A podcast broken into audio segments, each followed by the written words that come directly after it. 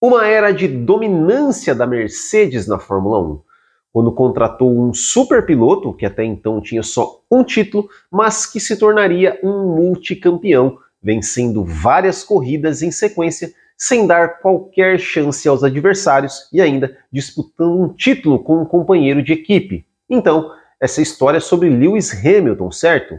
Errado. Mas se liga que a história é boa. Sejam muito bem-vindos, eu sou o Bueno e este é o Bootkin GP.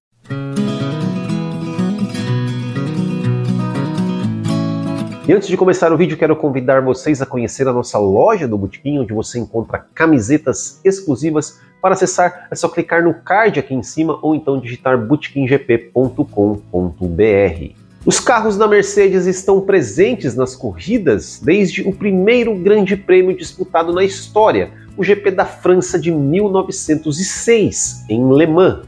E em 1914, a Mercedes venceu o GP da França, só que dessa vez disputado em Lyon, com o piloto Christian Lauschenlager. Eu não sei se é assim que fala, meu alemão não é muito fluente.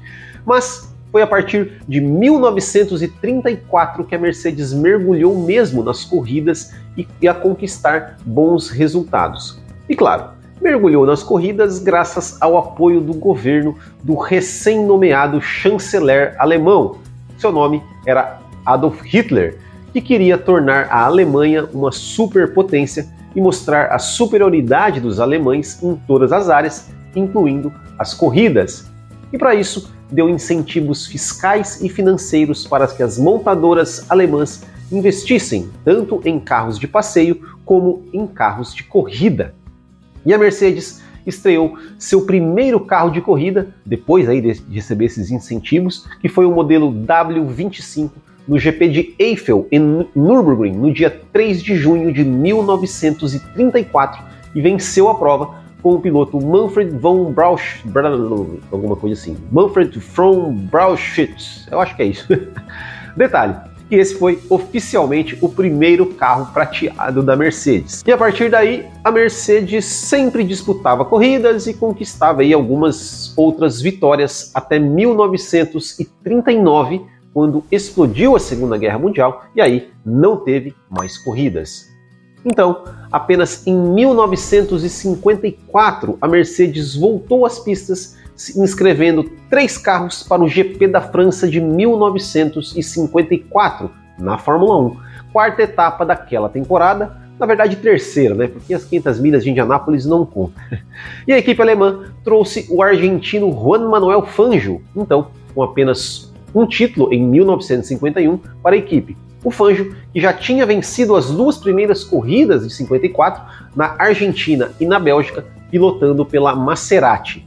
E a estreia não poderia ser melhor. Primeira fila, dobradinha com Juan Manuel Fangio em primeiro e Carl Klink em segundo. E a Mercedes era tão superior aos demais carros que o Fangio se deu ao luxo de tirar o pé no final da corrida para esperar o seu companheiro de equipe para que ambos os carros pudessem ser aí fotografados na foto da vitória. Fangio venceria de novo na Alemanha, na Suíça, na Itália e chegaria em terceiro na Espanha, conquistando o seu segundo título mundial. E no GP da Suíça, onde o Fangio ganhou, o outro piloto da Mercedes, o Hans Hermann, chegou em terceiro. Para a temporada de 1955, a Mercedes trouxe Stirling Moss para a equipe e a equipe venceu as seis corridas da temporada, cinco com Fangio e uma com Moss, incluindo três dobradinhas e novo título para Juan Manuel Fangio. Lembrando que nessa época ainda não existia o campeonato de construtores, que só foi implementado na Fórmula 1 a partir da temporada de 1958. Senão, seria aí mais dois títulos para a Mercedes. Mas a Mercedes se retiraria das corridas no final de 1955 por conta da tragédia nas 24 horas de Le Mans daquele ano. História essa que nós já contamos em um outro vídeo e você pode aí conferir clicando no card aqui em cima.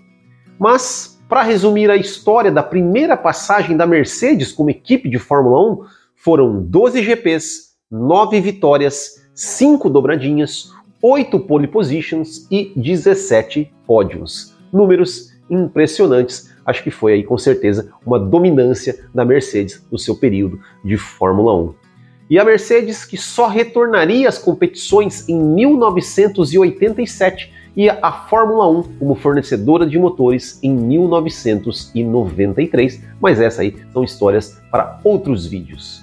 E esse foi o outro domínio da Mercedes, contado aqui no Bootkin GP. E se você gosta de histórias da Fórmula 1, como eu acabei de contar, se inscreva no canal e ative as notificações para não perder nenhum vídeo. Também, claro, deixe seu comentário se você gostou bastante deixe um comentário com um valeu, que é aquele é tipo um super chat para vídeos não ao vivo, vamos dizer assim. E se você vê algum valor em nosso trabalho, torne-se um apoiador do canal clicando aqui em Seja Membro que além de vocês nos ajudar, você também concorre todo mês a uma camiseta exclusiva e também agora recebe conteúdo exclusivo. Inclusive, ontem teve um vídeo né, falando sobre a questão do grid invertido. Então, torne-se um apoiador e tenha também acesso a esse conteúdo exclusivo. Certo, pessoal? Muito obrigado, um grande abraço a todos, até o próximo e tchau!